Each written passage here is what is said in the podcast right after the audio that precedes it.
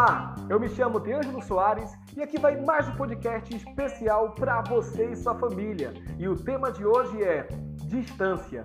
Então, vamos ler Lucas capítulo 5, versículo 8, que diz assim: Afasta-te de mim, Senhor, porque sou um homem pecador. A grande ambição de um discípulo é ser igual a seu mestre. A grande ambição de um discípulo é ser igual a seu rabino. Essa também é nossa ambição como discípulos de Jesus. O que queremos é mais do que saber o que ele sabe ou fazer o que ele faz. O que queremos mesmo é nos tornar pessoas iguais a ele.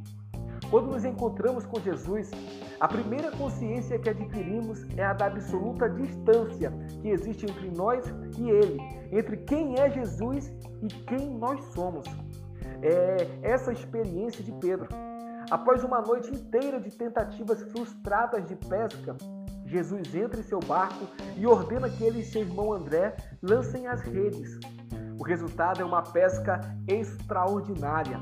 Então, ocorre uma mudança no coração de Pedro.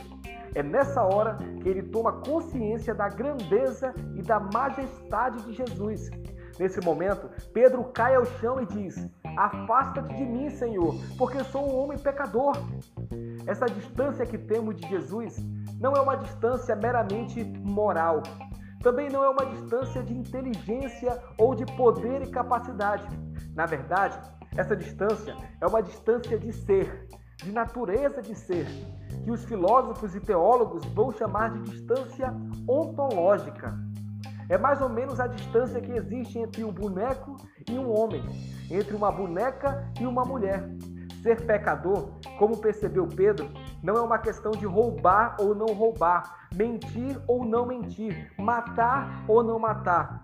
Esse conceito de pecado fala a respeito de comportamento e trata de ética e moral. O conceito de pecado na Bíblia é um pouco mais profundo que isso. Na lei de Moisés, o pecado era o que você fazia ou deixava de fazer. Jesus muda o enfoque e ensina que pecado é aquilo que você carrega dentro de seu coração, suas intenções, suas motivações. Você pode não matar uma pessoa, mas se a odeia, isso já é pecado. Paulo, porém, vai dizer o seguinte: pecado não é nem o que eu faço ou deixo de fazer, nem as intenções que eu tenho ou deixo de ter. Pecado é o que eu sou. Ele grita desesperado: Miserável homem que eu sou! Quem me libertará do corpo sujeito a esta morte?